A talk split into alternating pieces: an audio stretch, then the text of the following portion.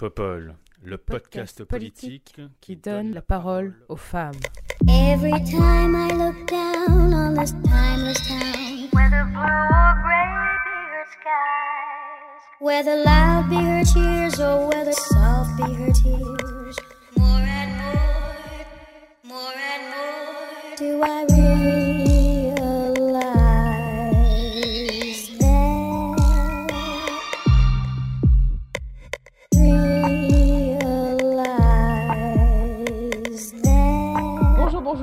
bienvenue dans Popol. Nous sommes le 28 novembre 2020 et pour cette cinquième édition de Popol, j'ai le plaisir d'accueillir Marine Creuset. Bonjour Marine, Bonjour Léa, merci pour ton invitation. comment vas-tu? Je vais très bien, merci beaucoup. Je vais très bien après une, une semaine particulière pour, euh, pour toutes. On, en- on y reviendra dans ton podcast. Ouais. Est-ce que tu peux nous parler de toi un peu Marine, s'il te plaît? Oui, bien sûr, je m'appelle Marine, j'ai 31 ans. J'ai travaillé pendant plusieurs années en politique euh, sous le quinquennat précédent. Euh, ensuite, j'ai travaillé en agence de com, spécifiquement sur les sujets de com de crise, de personnalité, d'entreprise, par exemple. En parallèle de tout ça, euh, j'ai contribué à développer Règles élémentaires. Règles élémentaires, ça a été la première association française de lutte contre la précarité menstruelle. La précarité menstruelle, c'est tout simple, ça veut dire que les règles coûtent cher. Et ça a été une fierté de rendre les règles politiques et de pouvoir euh, sensibiliser l'opinion publique à la question des règles.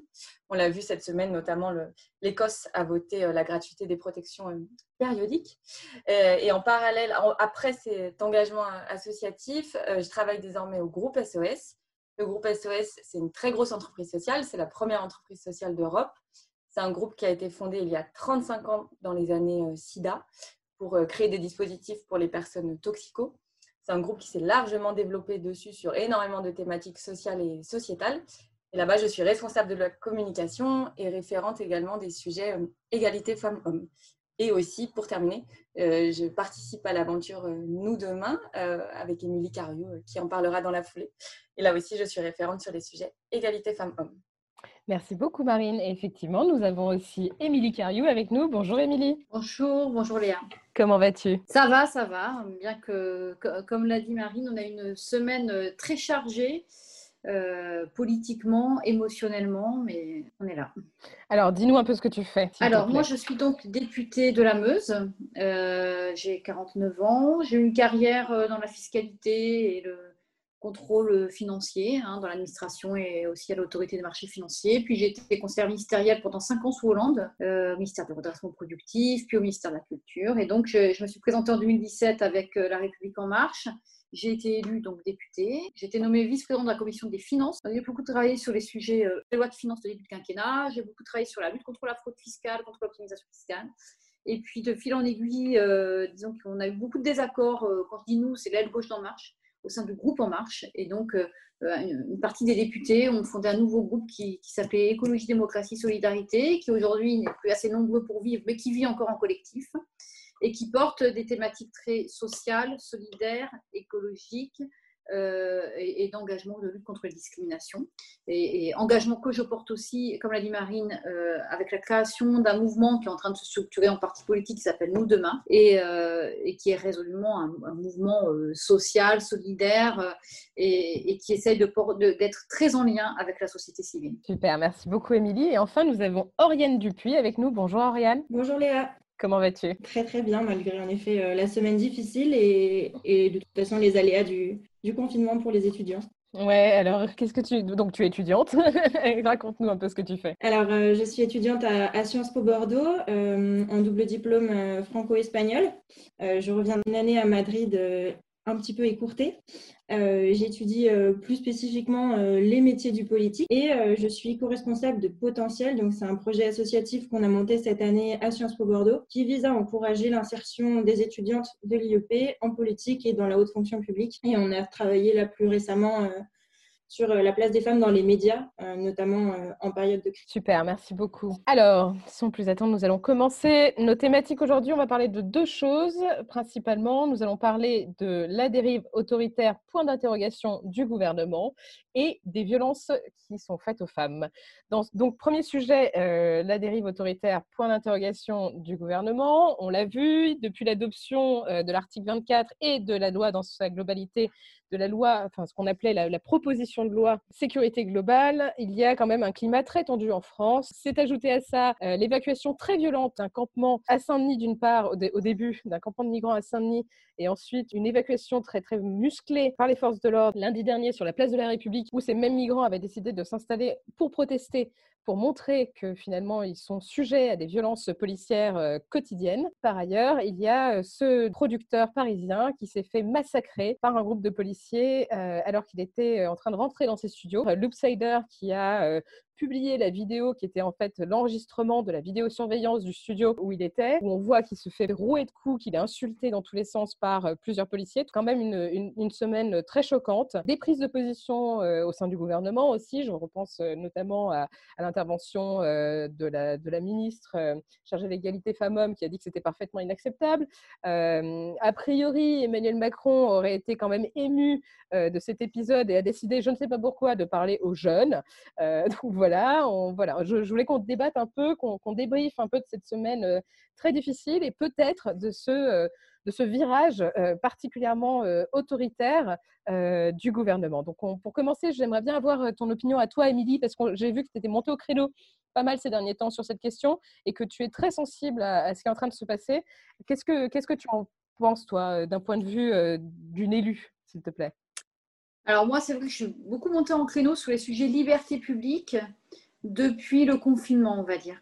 Parce qu'en fait, on est dans un contexte euh, qui est assez étouffant hein, avec les lois d'urgence sanitaire qui déjà ont restreint considérablement les libertés publiques. Et pendant les lois d'urgence sanitaire, certaines lois ont été adoptées euh, qui finalement portaient atteinte au secret médical, euh, fragilisaient euh, les sujets de négociation salariale, par exemple. En fait, on a eu toute une dégradation des droits, des droits sociaux, des droits, des droits fondamentaux, mais qui est venue projet de loi par projet de loi. Et avant même la discussion de la loi sur la sécurité globale, on avait eu de fortes tensions sur la loi de simplification de l'action publique, où là, on a des régressions sans précédent, par exemple, du droit de l'environnement. On avait eu aussi une très mauvaise surprise sur la loi de programmation de la recherche, où au Sénat, une, infraction pénale est adoptée pour pénaliser les occupations de faculté, je veux dire, ça, c'est une atteinte claire à notre jeunesse, notre jeunesse étudiante, adoptée par le Sénat, confirmée par la majorité, sans discussion à l'Assemblée nationale. Donc, on est dans ce contexte-là. Et arrive la loi sécurité globale, qui est soi-disant une proposition de loi des députés, mais bien évidemment, euh, cette proposition de loi, elle est clairement euh, pilotée par, la place Beauvau, et notamment euh, deux articles qui posent vraiment beaucoup, beaucoup de problèmes. C'est l'article 24 sur l'interdiction de diffuser des images pour porter nuisance à autrui, mais à vrai dire, cette incrimination pénale, elle existe déjà. Et puis l'article 22 euh, qui, parle, qui, qui, est le, qui est sur le sujet des drones et de l'usage des drones, mais qui est, euh, enfin, si vous voulez qu'on ait des drones, pour, qu'on ait des nouvelles technologies, c'est pas trop un problème. Le problème, c'est que là, euh, ce qui est prévu, c'est un usage immodéré des drones. Donc, on a, on a, on a, on a en fait des projets de loi qui, petit à petit, viennent grignoter les libertés publiques et les libertés fondamentales. Et c'est ça qui est très problématique, parce que finalement, petit à petit, on peut aussi se laisser endormir par ce, cet amoindrissement des libertés publiques. Donc sur la loi sécurité globale, en tous les cas sur cet article 24, aujourd'hui, il existe déjà une incrimination pénale qui fait que si vous diffusez les images de quelqu'un en diffusant son adresse personnelle pour lui porter atteinte, etc., vous pouvez déjà porter plainte. Et, à vrai dire, moi, je l'ai déjà utilisé euh, pour mon cas personnel euh, et, le procureur a bien évidemment pu, euh, agir. donc, cet article 24, puisqu'il existe déjà cette incrimination, on voit bien qu'il est là pour restreindre une liberté et notamment la liberté d'informer.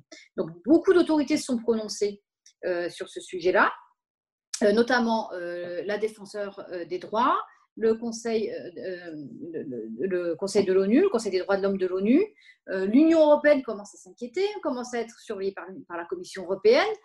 Alors, c'est quand même extrêmement choquant. Donc, nous, les parlementaires, notamment toute l'aile gauche du Parlement, parce que cette loi, elle a été votée quand même par les LR, LREM et RN, bien évidemment. C'est quand même une alliance contre nature quand on connaît le parcours d'Emmanuel Macron, de la République en marche, qui a, été élu contre le Front National. Et on se retrouve avec une majorité qui vote des lois avec le, avec avec le Rassemblement national. Euh, donc nous, nous avons alerté, quand je dis nous, c'est toute la sphère gauche de l'hémicycle, hein, euh, très largement, y compris la moitié du modem. Alors le modem, il est vraiment au centre, puisque d'un côté, il y a la moitié du modem qui soutenait cette loi, et une autre moitié qui était contre, parce qu'au modem, on a aussi des gens qui sont très, très, très engagés sur l'humanisme. Euh, et, on les a prévenus aussi des dérives, de ce que ça allait autoriser comme comportement.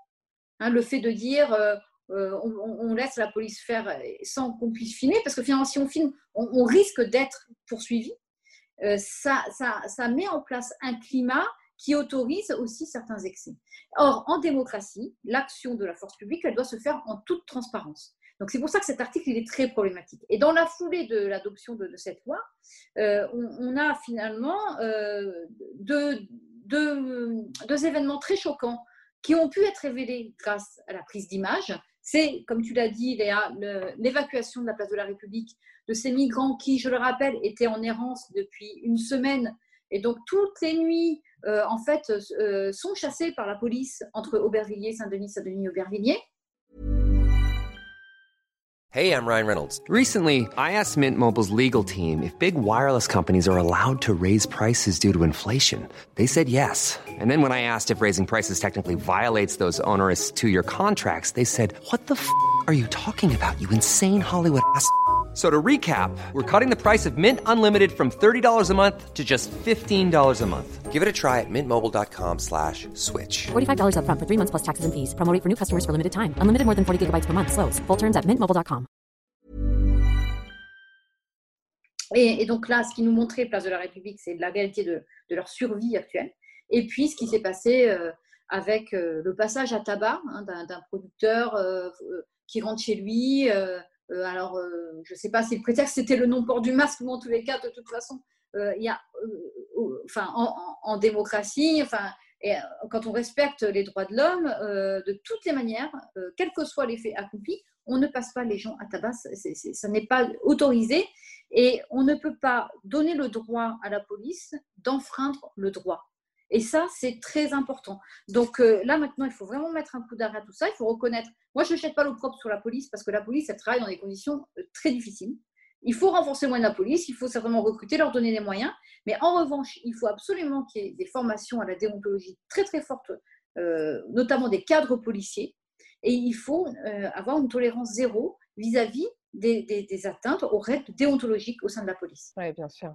Merci beaucoup, euh, Émilie. J'en profite pour te poser une autre question, parce que cette, euh, cette semaine, il y a eu quand même une crise politique aussi qui, euh, qui a émergé. Enfin, c'est quand même la première fois que les députés La République En Marche se rendent compte qu'ils ne servent à rien. Enfin, je suis désolée d'être aussi cash, mais c'est un peu une réalité. Et pour la première fois aussi, on voit que Richard Ferrand est monté au créneau. C'est quand même euh, assez surprenant, non Comment ça s'est passé Alors, moi, je, question, qu'est-ce que c'est que cette histoire aussi de commission pour écrire l'article 24 donc, en fait, les députés de la République en marche, maintenant, je, vois bien ceux qui sont restés dans le groupe, qui ne sont pas partis, ils sont, ils sont vraiment très fidèles à la, à la ligne du gouvernement. Ils n'osent pas la remettre en cause, donc ils ne je suis désolée, mais ils n'accomplissent pas leur devoir de député. Ils ne travaillent pas comme des parlementaires. Un parlementaire, certes, on est élu dans une majorité, on, doit, on accompagne un gouvernement, on doit aussi le challenger. Et notamment quand euh, les lignes rouges des droits constitutionnels sont franchies. Et ils l'ont été plusieurs fois. Hein. il y a eu plusieurs saisines du Conseil constitutionnel et les textes de loi se font régulièrement sanctionner depuis, des mois et des mois. Donc, les parlementaires le savent très bien quand on, on enfreint une règle constitutionnelle. Nous, on a porté les amendements, ils n'ont pas voulu les prendre. Et là-dessus, le Premier ministre annonce la formation d'une commission ad hoc euh, pour réécrire une proposition de loi. Je vous rappelle qu'une proposition de loi, en plus, c'est censé émaner des parlementaires. Donc c'est encore plus baroque. Déjà, on a un amendement du gouvernement qui a réécrit la proposition de loi, et en plus après, il nous, prévoit une commission. Donc moi, j'avoue que là, j'ai réagi très fortement. D'ailleurs, j'ai euh, communiqué en mettant dans la boucle Richard Ferrand, euh, Gérard Larcher, pour leur dire, mais attendez, euh, là, de toute façon, ce n'est pas constitutionnel. On ne fait pas faire la loi en dehors du Parlement. Voilà, c'est comme ça. Et donc, finalement, ils ont réagi. Alors là, je pense qu'ils se sont sentis ridicules. Il faut dire qu'il faut quand même être ridicule pour se dire, on vient de discuter pendant 15 jours d'une loi et finalement, on va aller chercher des gens, on ne sait pas qui, euh, pour réécrire un article de loi. Donc, crise politique, mais qui, je pense, euh, ne va pas les perturber plus que ça. En fait, je pense qu'il leur manque une architecture en termes de liberté publique. C'est-à-dire qu'ils ne se rendent même plus compte de ce qui est normal, de ce qui n'est pas normal dans un état de droit. Et ça, c'est très grave parce qu'on leur a quand même démontré que l'article 24 et l'article 22 d'usage des drones avaient de grosses défaillances constitutionnelles. Et ça, ça ne les perturbe pas. Et même j'entends la présidente de la commission des lois, qui devrait être la garante de l'état de droit, demander une réforme du Conseil constitutionnel. Et je, je t'avoue que c'est très inquiétant. Oui, en effet. Marine, toi, j'imagine que tu as suivi, qui n'a pas pu suivre, ne pas, enfin, qui a pu passer à côté de ce qui s'est passé cette semaine et les semaines précédentes.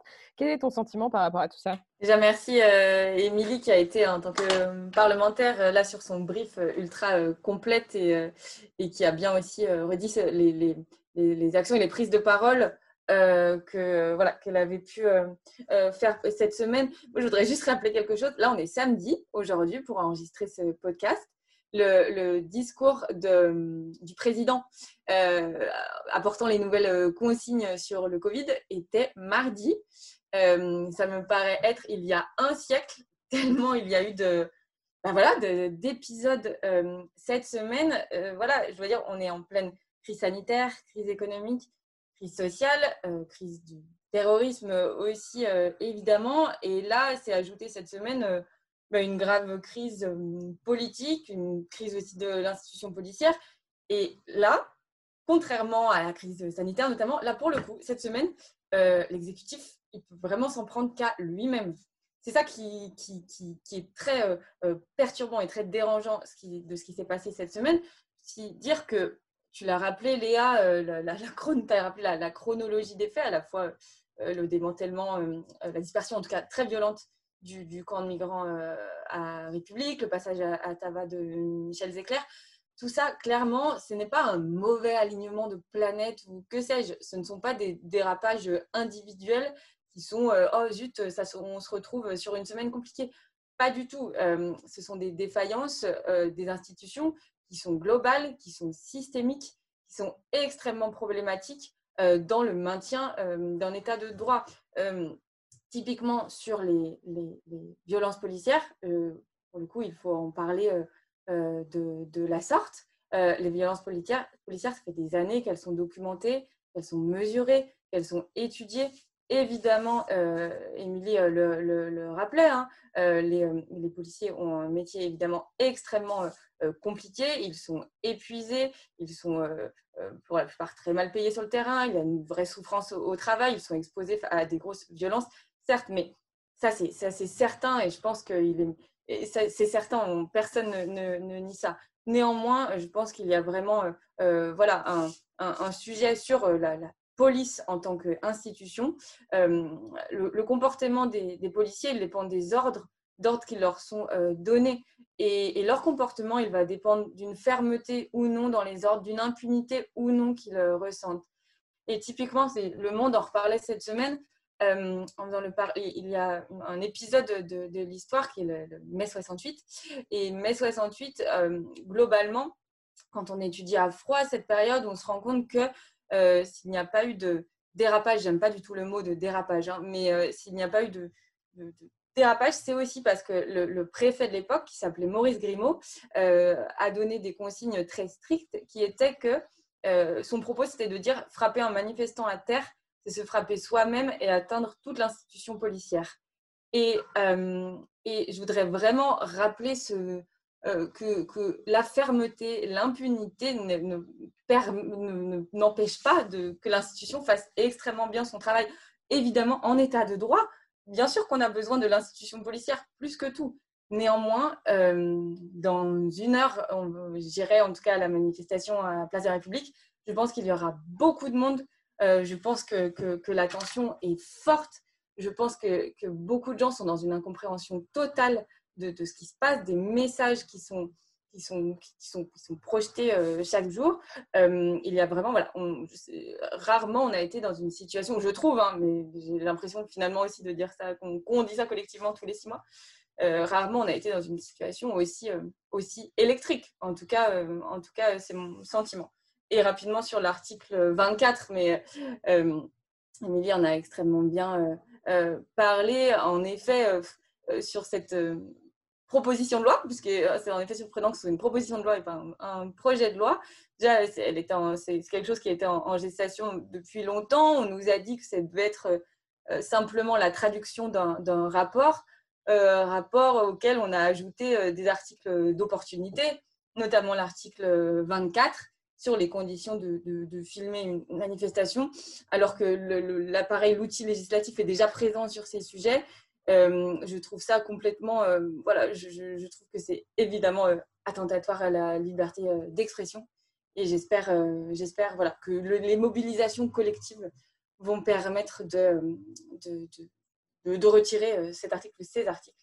Et encore une fois, sur les sujets de l'institution policière, qu'on puisse mettre à plat les choses, injecter de la, formation, qu'on écoute aussi le, le, terrain, en tout cas que tout soit, soit, soit pris au sérieux. Ouais, je, suis assez d'accord avec toi sur la question de l'alignement des planètes. Euh, c'est pas qu'une question de karma, en effet, ce qui est en train de se passer en ce moment. Il y a, bien, il y a bel et bien des, des décisions qui sont prises et des conséquences euh, euh, de ces décisions. D'ailleurs, je me demande si finalement ce qui s'est passé à République et ce qui s'est passé dans le, le studio de musique dans le 17e cette semaine ne sont pas presque une réponse un peu directe au climat politique, à l'adoption aussi de la loi sécurité globale. Est-ce qu'on aurait vu, enfin, des violences policières, il y en a depuis toujours, mais ce que je veux dire, c'est que ce texte permet peut-être d'aller presque un peu plus loin, en fait. J'ai le sentiment que ça vient un peu protéger les policiers, mais que ça leur donne aussi presque une, une, une liberté d'agir. Et j'ai peur que les événements qui sont, le terme est, pas assez fort, les, les, atrocités qui se sont euh, déroulées cette semaine et les violences policières qu'on a vues, euh, finalement ne découlent pas de ce climat un peu de, sécurisation euh, de la profession qui, qui certes doit être, doit être respecté. C'est un métier excessivement difficile, ça je, je, je n'en doute pas, mais est-ce que ce serait pas plus pertinent de leur donner des véritables moyens, une bonne formation sur le terrain? Enfin, il y a aussi une question de racisme systémique quand même au sein de la police. Beaucoup ne veulent pas l'admettre, mais euh, ça, on l'a encore vu euh, sur la vidéo qui a diffusé euh, l'Upsider cette semaine. Il y a quand même une réalité. bref, c'est très inquiétant. Oriane, qu'est-ce que, ça t'inspire tout ça? Bah Alors, déjà, je suis tout à fait d'accord avec ce qui, a, été dit précédemment par, par Marianne et Émilie. Et, mon sentiment là-dessus, c'est que j'ai l'impression qu'on est vraiment dans une situation d'asymétrie. Euh, que euh, face à, une grosse crise de défiance entre les citoyens et les policiers, qui est totalement anormale, puisque la police est censée assurer la sécurité des citoyens et les citoyens sont censés se sentir en sécurité face à la police. J'ai l'impression que cette loi, mais pas seulement, enfin, l'enchaînement de toutes ces lois qu'on voit depuis la rentrée, euh, toutes ces privations de liberté, ça crée un, réel décalage entre une volonté de protéger davantage les policiers, ce qui est légitime en soi, parce que comme on l'a, tout évoqué, euh, les policiers sont des êtres humains qui méritent aussi d'être protégés euh, euh, face aux violences qu'ils peuvent subir, mais demander une transparence accrue des citoyens en les surveillant davantage, tout en protégeant plus les policiers, à mon sens, ça crée vraiment un, décalage qui continue de, nourrir ce, sentiment de défiance qui, est, à mon sens, le gros problème de la question euh, police-citoyen.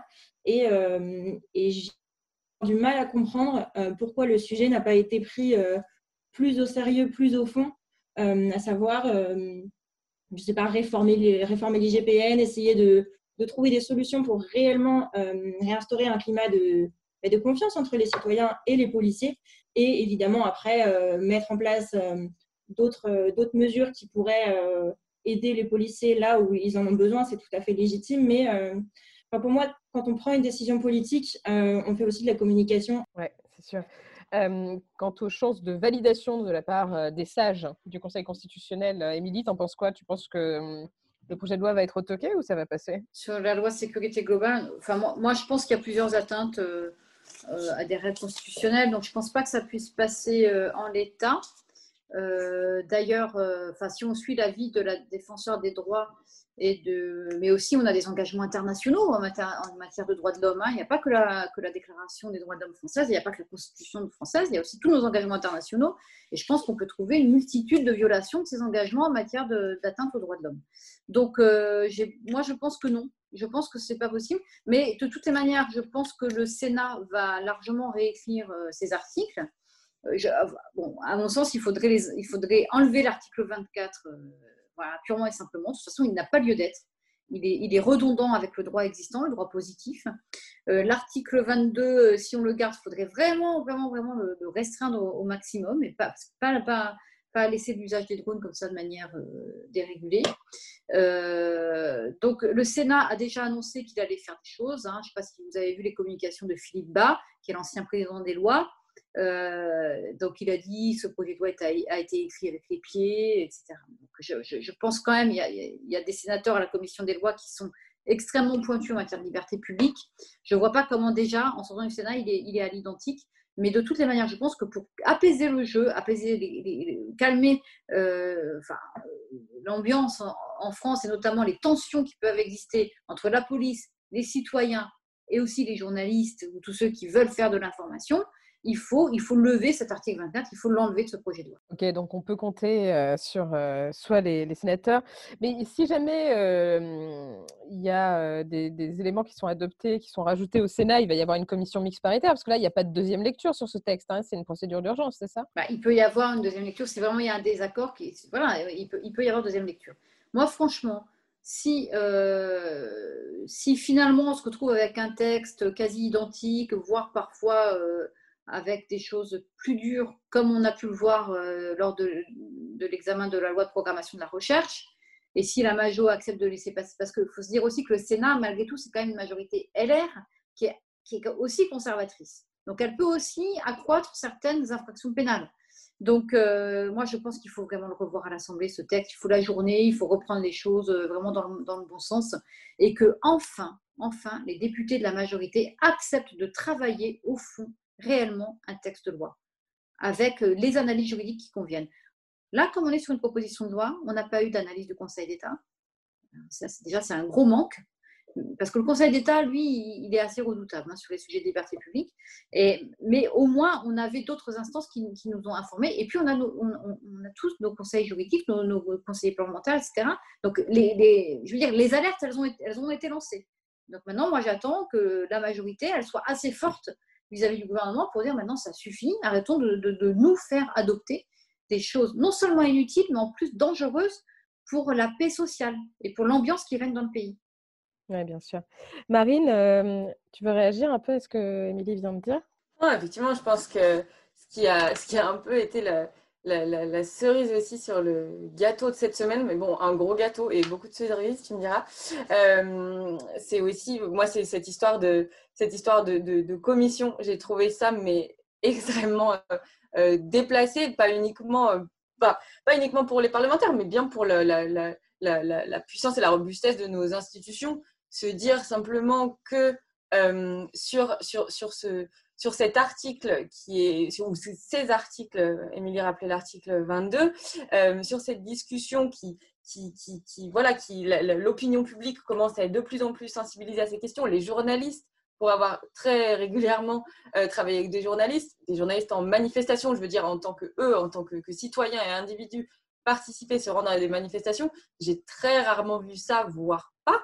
Et là, j'ai vu à quel point ils s'étaient mobilisés. Je pense qu'il va y avoir encore de fortes mobilisations de, journalistes. Donc voilà, une opinion publique qui commence à être très sensibilisée, des journalistes qui participent, des parlementaires euh, qui se font euh, renvoyer dans leur 22. Cette proposition de, commission euh, complètement absurde et en plus, voilà, qui ne respecte pas les institutions. Émilie l'a dit, la loi se fait au Parlement et pas en dehors du Parlement. Donc vraiment, on a l'impression que la, je sais pas, que la situation euh, semble vraiment euh, échapper à la fois, en tout cas côté euh, exécutif, on sent une très grande fébrilité. J'ai trouvé aussi que le, président avait quand même mis du, temps à réagir. Je crois que sa première réaction a été hier, enfin je me souviens hier dans la matinée, et encore ce sont, il s'agissait de, fuite de l'Élysée, en tout cas ses conseillers qui faisaient savoir qu'il avait été très choqué par la vidéo. Et puis voilà, tout à l'heure aussi, comme toi Léa, j'ai suivi devrait s'adresser aux jeunes, mais déjà les jeunes, enfin, euh, Oriane en parlerait mieux que nous, euh, mais on met toujours tout et n'importe quoi derrière cette euh, identité de la jeunesse, comme si c'était encore homogène, alors qu'au contraire, il n'y a pas plus hétéroclite que, que la jeunesse. à voir comment les choses vont se passer ces prochains jours. Oriane le disait aussi, quand on fait des choix politiques, on fait aussi des choix de communication. Et, et, j'ai trouvé, sans du tout, il ne s'agit pas de donner des leçons, mais en tout cas, se dire que tout ça a été très, très, très hésitant cette semaine et, et très loin, même si ce n'est pas du tout mon ADN, mais très, très loin de ce que un Macron en 2017 semblait vouloir insuffler et impulser. C'est certain. Moi aussi, j'étais très surprise de cette prise de position très tardive, très tardive de la part de notre président de la République.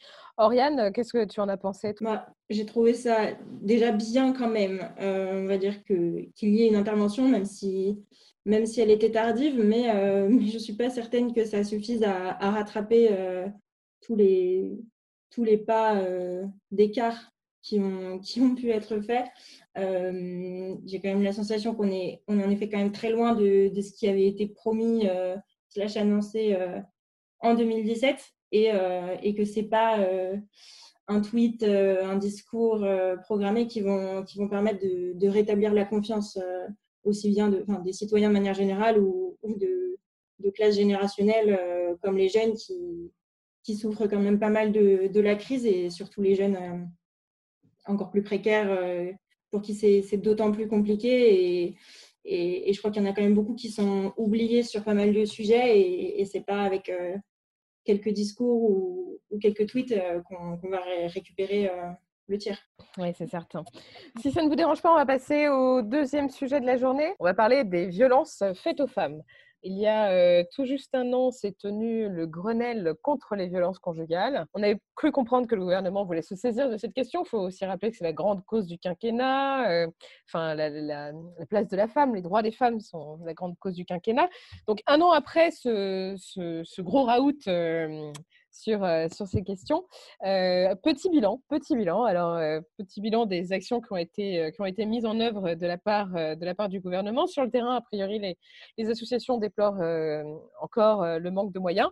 Notamment sur tout ce qui est accompagnement social et psychologique des victimes. Il y a plus de 220 000 femmes qui sont encore victimes de violences, on parle que des violences conjugales en l'occurrence chaque année en France, donc on est sur sur des chiffres quand même assez, assez dramatiques. Un bilan quand même assez, assez catastrophique, peu, peu, réjouissant.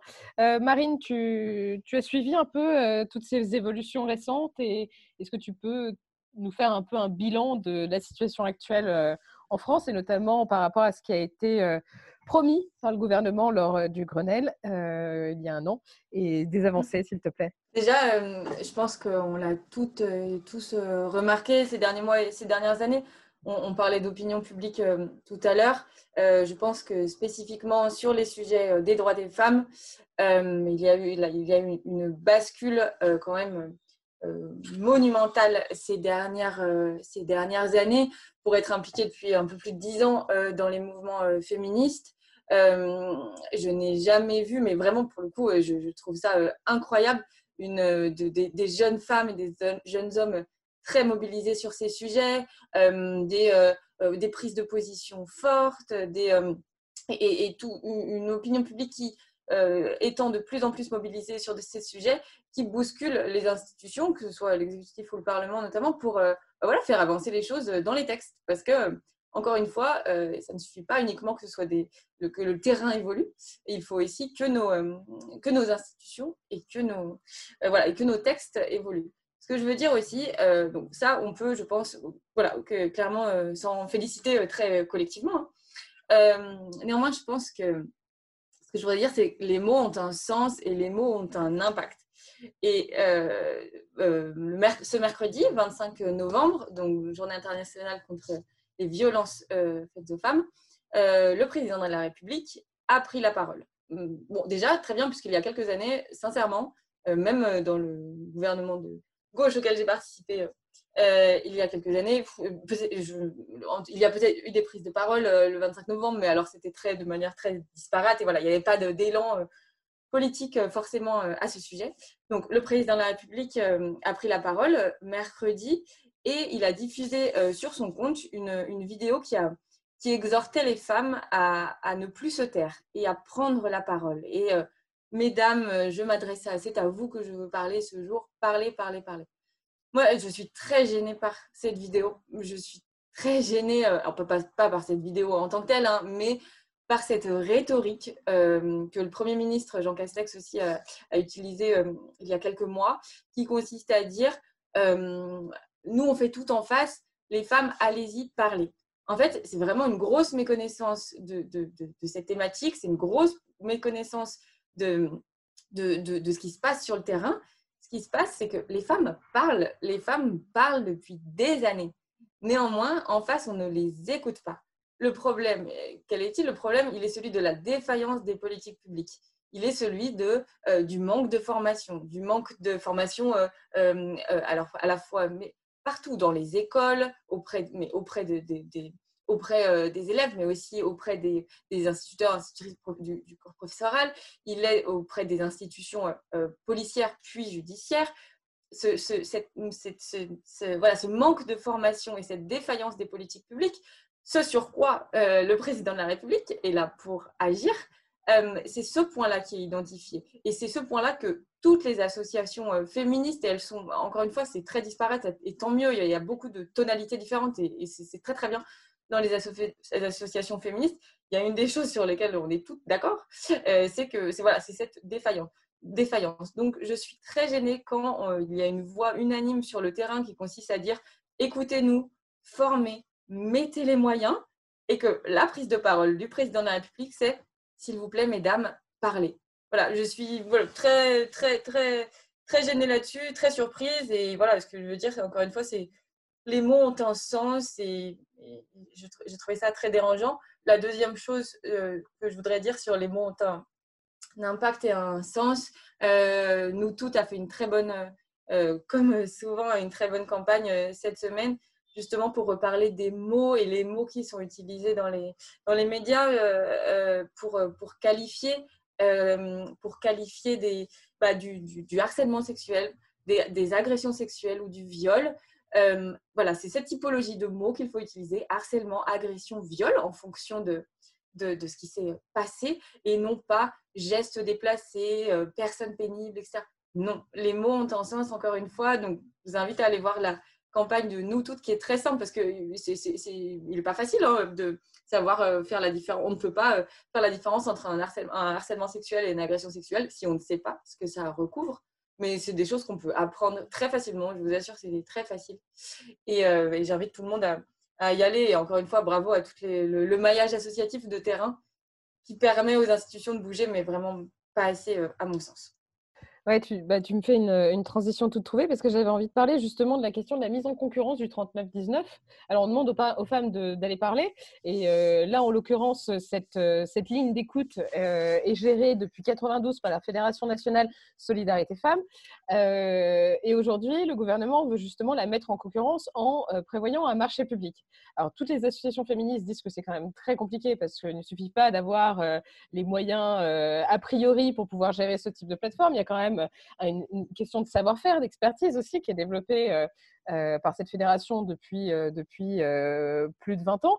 Enfin, c'est quand même assez surprenant de voir qu'on demande aux femmes de venir parler, mais par ailleurs, les moyens qui sont aujourd'hui existants et qui fonctionnent bien sont un peu mis, mis en difficulté par cette, cette, mise en concurrence. Émilie, est-ce que tu as, suivi un peu toutes ces, toutes ces annonces et et aussi la mise en concurrence du 39-19. Je n'ai pas forcément envie de parler que de ça, mais quand même, je trouvais ça assez, assez, euh, assez intéressant. Non, moi, j'ai pas, euh, j'avoue que je n'ai pas trop suivi ces sujets de mise en concurrence. Enfin, en tous les cas, euh, j'espère que le gouvernement n'est pas encore en train de prendre une, mauvaise décision, comme, comme, comme, il le fait souvent, parce que, parce que souvent, les décisions de ce gouvernement, elles sont prises sans avoir assez écouté le terrain. Je suis désolée de le dire. Mais plus globalement, si tu veux, Léa, ce qui me choque beaucoup, c'est que depuis le début de ce quinquennat, on a eu deux ministres qui sont censés euh, travailler pour le droit des femmes. Marlène Schiappa et puis euh, Elisabeth euh, Moreno. Et on se rend compte qu'en fait, l'unique prisme sur lequel elle travaille quand elle travaille sur, les droits des femmes, ce sont les violences faites aux femmes. Alors qu'en fait, avant les violences faites aux femmes, il y a aussi la question de la place de la femme dans la société tout court. Et dans une société qui, je regrette de le dire, est quand même essentiellement patriarcale encore aujourd'hui. Et tant qu'on ne travaillera pas sur ça, sur ce fondement, cette racine de la violence faite aux femmes, qui est d'abord euh, la reconnaissance de la place de, la femme dans la société, sa reconnaissance dans la, la reconnaissance de la place de la femme au travail, dans les postes de pouvoir et au sein des familles, je pense qu'on ne réglera pas du tout le problème de la violence faite aux femmes. Parce que là, on a toute une série de mesures avec des bracelets pour l'agresseur, des mises à l'isolement des femmes, etc., etc., Mais je suis désolée, pourquoi une mise à l'isolement c'est encore une fois la victime qui se retrouve dans une logique de, bunkérisation alors qu'au final, on ne travaille presque pas sur le problème des hommes, pourquoi est-ce que les hommes sont violents? Pourquoi est-ce que les hommes sont possessifs avec les femmes? Pourquoi est-ce qu'ils veulent avoir du pouvoir sur leurs femmes? Euh, et, alors ça, en revanche, on ne travaille pas du tout là-dessus.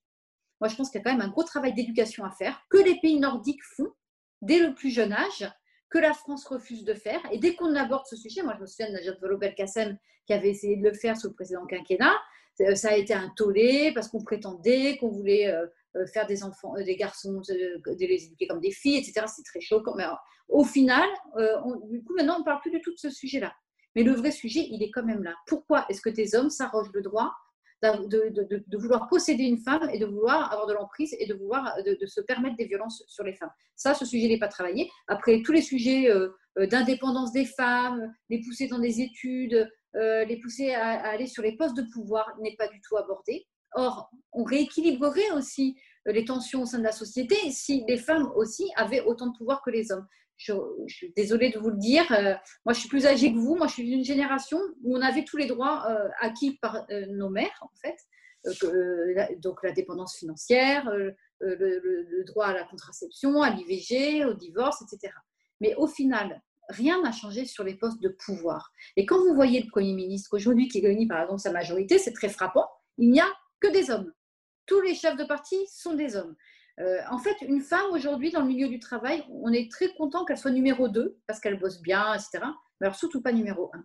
Et ça, c'est un problème fondamental au sein de notre société. C'est-à-dire que les hommes ne, veulent pas lâcher le pouvoir. Donc à un moment donné, les pouvoirs publics doivent faire en sorte d'instaurer l'égalité la réelle égalité homme-femme, c'est-à-dire aussi sur les postes de pouvoir, aussi sur les rémunérations, etc. etc. Donc, et ça, il faut du volontarisme. Vous savez, avec, avec Écologie, Démocratie, Solidarité, on avait fait passer une petite proposition de loi en, commission sur le, congé paternité, le congé parental. Euh, mais ça, euh, on le sait que ça, contribue aussi euh, à l'amélioration du lien qui s'établit entre un père et son enfant, le fait de pouvoir prendre du temps pour s'en occuper, etc mais bon, il a fallu qu'on passe par une petite proposition de loi. Finalement, après, ils ont accepté d'améliorer le congé paternité dans le projet de loi de la sécurité sociale. Mais sinon, ils ne l'auraient pas fait. Moi, je suis très étonnée parce que c'était vraiment des sujets sur lesquels on attendait euh, cette majorité qui était progressiste. Donc, il a fallu qu'on pousse le congé paternité, il a fallu qu'on pousse euh, une proposition de loi pour allonger de deux semaines le droit à l'IVG, parce qu'aujourd'hui, le problème en France, euh, tout le monde, enfin, personne ne prône l'IVG, c'est pas la question, c'est l'IVG c'est un droit. Et quand les femmes y ont recours, c'est qu'elles ne peuvent pas faire autrement. Et c'est un choix qui leur appartient. Le problème, c'est qu'aujourd'hui en France, les délais sont assez courts et comme il y, a, de moins en moins de structures qui acceptent de faire des IVG, beaucoup de femmes sont dans l'obligation d'aller à l'étranger faire un IVG. Donc nous, on a poussé une proposition de loi qui a été adoptée à l'Assemblée nationale dans l'hémicycle et j'espère qu'elle continuera à vivre sa vie parce qu'il faut qu'elle passe encore au Sénat euh, pour allonger de deux semaines ce, délai. Voilà, tout ça, finalement, il a fallu que ça émane d'un groupe indépendant et pas de la majorité. Et donc, euh, moi, je me demande finalement si, cette, si, si les ministres qu'on a eu jusqu'à présent, qui sont censés travailler aux droits des femmes, font réellement leur travail. Ce n'est pas uniquement dire Ah, vous les femmes, vous êtes victimes de violence, on va, on va vous protéger, on va vous mettre à part. Certes, il faut les protéger, mais il faut aussi lutter pour que les conditions de ces violences ne puissent plus s'accomplir en France. Et on en est très très loin. Je suis tout à fait d'accord avec toi. Il faut bien prendre le problème à sa racine, en effet. Oriane, euh, tu as suivi un peu euh, les déclarations, euh, notamment du, président de la République cette semaine pour la journée des violences faites aux femmes, justement, contre les violences faites aux femmes, pardon. Alors, je ne les ai pas suivies toutes à la lettre, mais, mais j'ai suivi quand même l'état des lieux bah, qui a été fait des violences faites aux femmes ces dernières années et notamment euh, ben, en, 2020. Euh, je vais rejoindre tout le monde là-dessus sur l'idée que c'est quand même assez dramatique que euh, en 2019 on a connu un, énorme pic de féminicides et que les, violences ont, explosé en nombre ou en tout cas en, visibilité avec le premier confinement. on a pu voir quand même du coup le, le pouvoir du, du 39-19 au premier confinement qui, qui, a accueilli énormément, énormément plus de, plaintes et d'appels par rapport à d'habitude. Mais, mais je reste convaincue également qu'il y, y, a quand même beaucoup de travail à faire, qu'en effet, il faudrait écouter un peu plus les associations, leur donner plus de moyens, parce que les associations font, en effet un travail euh, considérable et extrêmement important. Enfin, pareil, euh, je, félicite beaucoup euh, nous toutes pour les formations qu'elles ont données pendant, le premier confinement, qui étaient, qui étaient gigantesques et, plus que nécessaires. Et oui, bah, tout pareil, hein, je, suis bien, convaincue que ce n'est pas en s'attaquant à la pointe euh, de la pyramide euh, de toutes les inégalités et des violences euh, faites aux femmes qu'on va, qu'on va réussir à, supprimer justement définitivement toutes ces violences qui vont de, petites blagues sexistes jusqu'à la mort jusqu'à la mort donnée à une femme parce qu'elle est une femme et, qu'un homme a, besoin de pouvoir. Et, je pense que le gouvernement a, a beaucoup, beaucoup encore à faire et les gouvernements qui, qui, qui lui succéderont également parce qu'il il y a eu beaucoup de communication euh, qui, a été, qui faite avec le Grenelle euh, des violences faites aux femmes, mais pour le coup, euh, la communication ne suffit pas en la matière et il faudrait donner, à mon sens, beaucoup plus de moyens aux associations qui font encore une fois un travail remarquable et s'attaquer vraiment aux problèmes de fond, à l'éducation, c'est-à-dire des filles et des garçons. Ouais, donc pour toi, il y a quand même un décalage entre ce qui est annoncé et ce qui est réellement fait sur le terrain, c'est ça? Clairement, très clairement. Ok, super. Est-ce que l'une d'entre vous veut réagir euh, sur... Euh, ouais, Émilie, vas-y, je t'en prie. Moi, je vais vous donner un exemple d'une chose qui m'a vraiment beaucoup choquée cette année. En fait, il y a un an, euh, j'avais été victime de menaces de mort d'une personne bon, qui, qui, avait été retrouvée et condamnée à une amende. voilà. Et puis quelques mois plus tard, enfin, j'en dis mois plus tard, sa compagne m'a contacté pour me dire ben, en fait, euh, cet homme, euh, il veut toujours vous tuer d'une part, mais aussi euh, il m'a violé et il m'a frappé. Bon, du coup, resignalement au procureur, etc.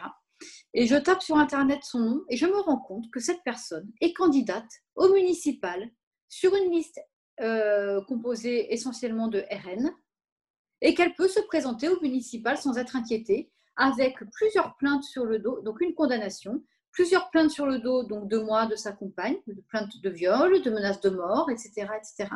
Et vous voyez, ça, c'est quand même symptomatique de notre société. C'est-à-dire qu'en fait, un homme, il peut se permettre de menacer plusieurs femmes, de frapper une femme, de violer une femme, et de se présenter quand même, sans aucun état d'âme, aux élections municipales. Donc voilà, je le mets là euh, à votre connaissance. C'est aussi ça, notre société. Il a été élu? Non. bon, heureusement.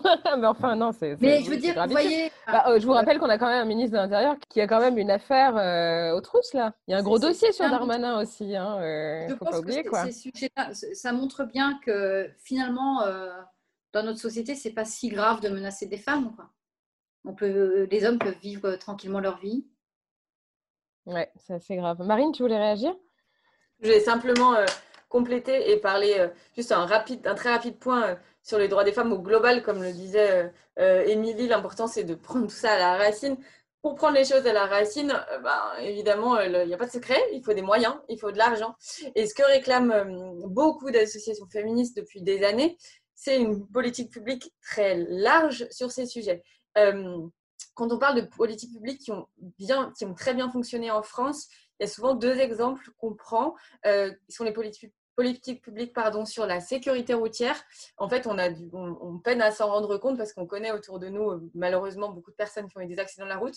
Mais il faut se dire que dans les années 70, euh, alors qu'il y avait beaucoup moins de voitures en France, il y avait énormément d'accidents. Et en fait, la courbe a pu, euh, pas s'inverser, mais en tout cas chuter complètement parce qu'il y a eu une volonté politique de prendre des mesures pour la sécurité routière. C'est la première chose. La deuxième chose, le, deuxième exemple qu'on prend très régulièrement, c'est sur les sujets cancer. C'est Jacques Chirac d'ailleurs qui a, impulsé euh, des, politiques publiques très fortes sur la lutte contre euh, le cancer. Et typiquement, ça fonctionne évidemment que l'action politique, et d'ailleurs si on est toutes les quatre à discuter euh, politique, c'est bien qu'on croit à ce levier-là.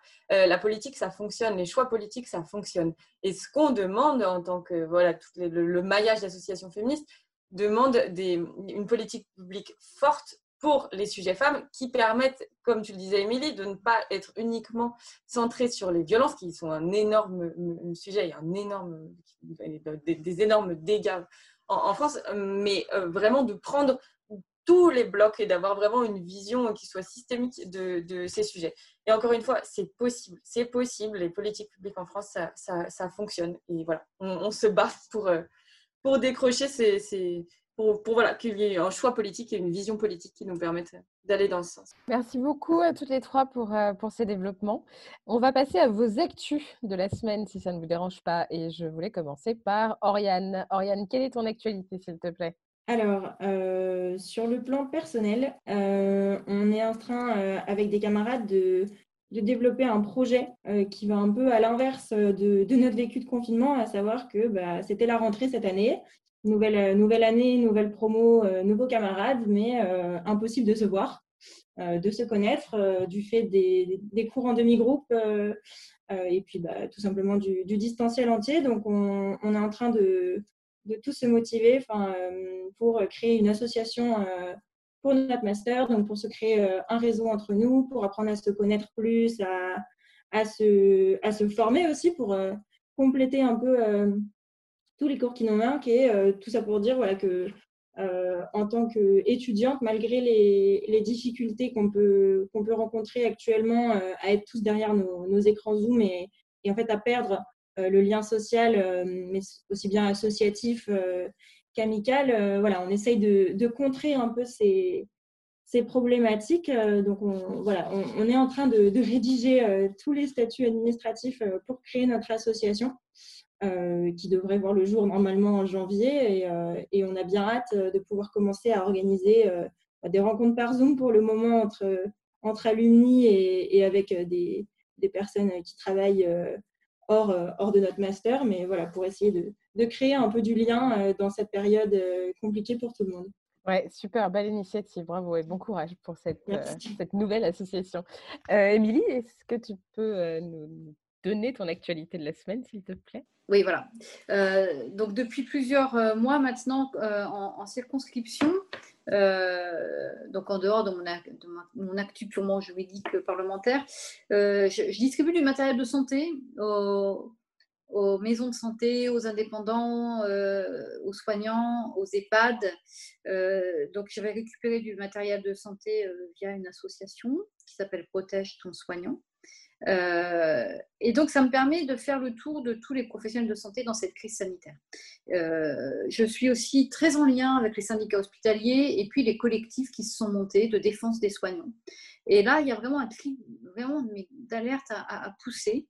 Parce qu'aujourd'hui, si vous voulez, les, soignants sont dans une telle situation euh, de, conditions de travail extrêmement dures, qui sont sous tension en permanence, qu'on se rend compte que beaucoup de soignants, et notamment des infirmières et des aides-soignantes, quittent les métiers, quittent les métiers du soin, et ça commence à devenir très, très, très problématique. Et partout où je me rends pour distribuer ce matériel de santé, y compris aux SIAD, qui sont les services de soins à domicile, et notamment les soins infirmiers à domicile, on me, on me relate ça. Et, le Ségur de la santé n'a pas amélioré les choses, puisqu'il a en plus creusé des inégalités entre, selon euh, la structure dans laquelle on travaille, privé, public, soins à domicile, soins à l'EHPAD. Donc, en fait, je pense qu'on est vraiment aujourd'hui dans une situation critique.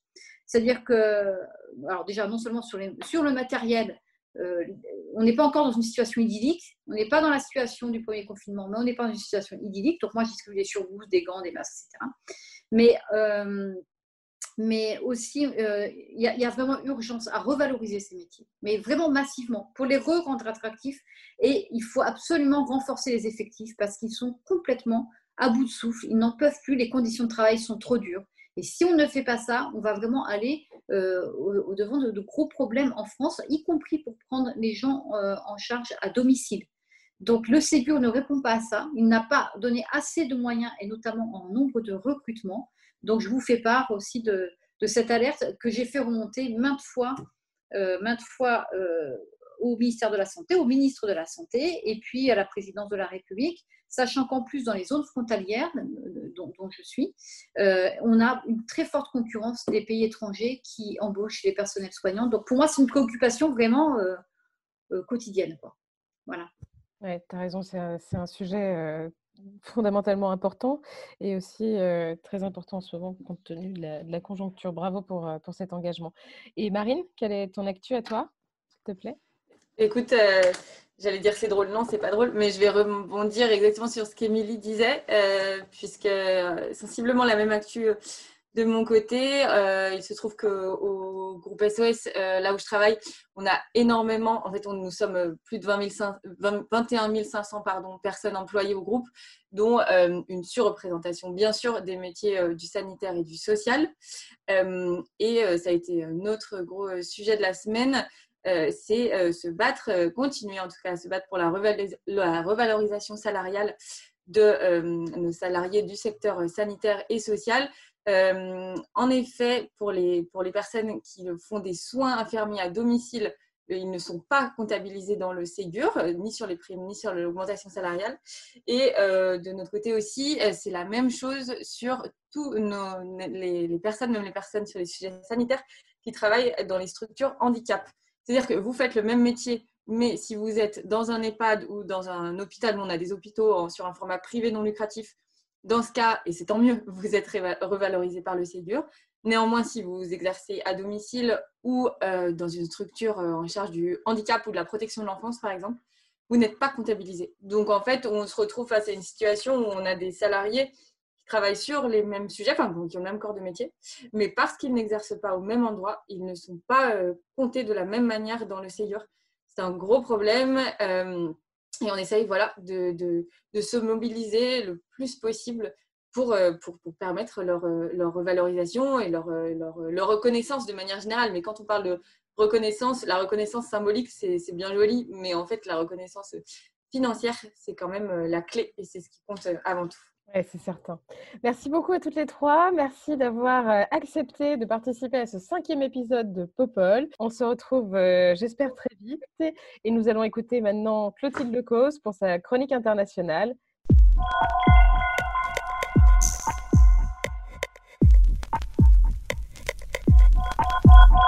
Ça y est, le président Macron s'est exprimé sur la question. La récente vidéo montrant le passage à Timba d'un producteur de musique par trois policiers à Paris l'a beaucoup choqué. Il s'est d'ailleurs entretenu avec le ministre de l'Intérieur à ce sujet. Cela vient donc alimenter le débat sur l'article 24 du projet de loi sur la sécurité globale, qui va loin puisqu'il a déjà atteint l'Angleterre, les États-Unis et même la Turquie. Alors il y a ceux qui voient une stratégie électorale de la part du clan présidentiel.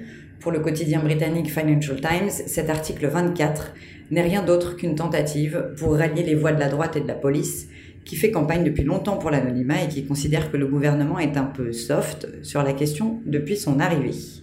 Dans son édito publié le 26 novembre, la rédaction conclut La pandémie, une crise économique et une vague d'attaques terroristes ont, et on le comprend, créé un désir d'État protecteur, mais protéger la police de ses propres excès n'est pas le bon moyen d'y parvenir.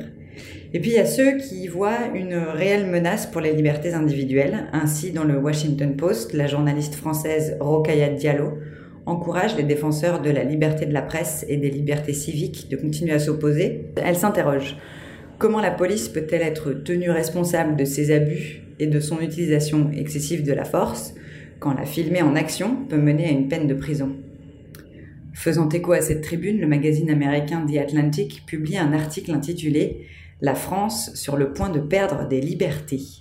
Son auteur, Mira Kamdar, l'une des membres du corps des enseignants de l'école de journalisme de Sciences Po à Paris, y écrit Cette loi risque de faire basculer la France vers un état de surveillance en violation directe du droit à la vie privée de chacun et dans lequel la police est à l'abri de devoir rendre des comptes aux citoyens et aux médias. Pour elle, le projet de loi de sécurité globale et le caractère flou de son article 24 ne sont qu'une des trois mesures législatives récemment prises en France menaçant les libertés individuelles dans le pays. La deuxième étant le texte relatif à la programmation de la recherche, qui criminalise les rassemblements organisés sur les campus, qui portent atteinte à la tranquillité de l'établissement. Ce texte a de plus échappé de justesse à un article demandant que la recherche académique suive les valeurs de la République. Le troisième texte problématique concernant les libertés individuelles étant la loi sur le séparatisme islamiste, que certains juristes qualifient également de trop vague pour être bien appliquée. D'ailleurs, les journaux ne sont pas les seuls à enquêter ou à soulever les atteintes aux droits de l'homme en la matière. En effet, la Cour européenne des droits de l'homme a rendu un arrêt au printemps dernier déclarant que la France avait enfin l'article 3 de la Convention européenne des droits de l'homme, qui interdit aux États de pratiquer la torture ou tout traitement inhumain ou dégradant. Cet arrêt se réfère à une interpellation durant laquelle la Cour a estimé que les moyens employés par les forces de l'ordre n'étaient pas strictement nécessaires pour permettre l'interpellation du requérant et la force physique dont il a été fait usage à son encontre n'a pas été non plus rendue nécessaire par son comportement.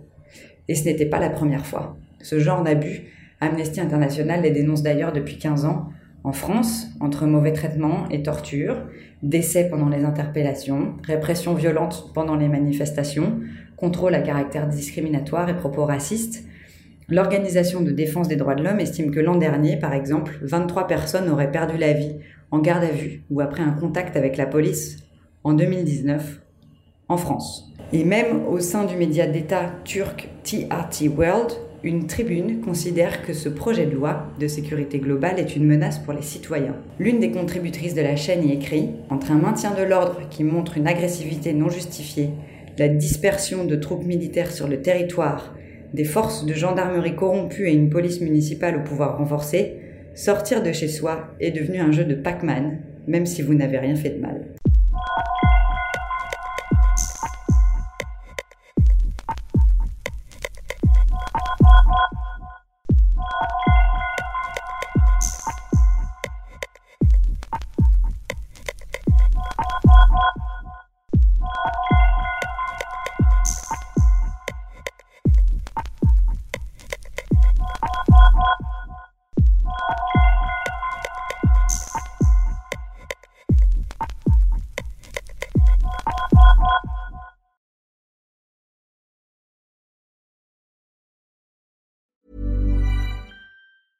Hey, it's Danny Pellegrino from Everything Iconic. Ready to upgrade your style game without blowing your budget? Check out Quince. They've got all the good stuff shirts and polos, activewear, and fine leather goods, all at 50 to 80% less than other high end brands. And the best part? They're all about safe, ethical, and responsible manufacturing. Get that luxury vibe without the luxury price tag. Hit up quince.com slash upgrade for free shipping and 365 day returns on your next order. That's quince.com slash upgrade.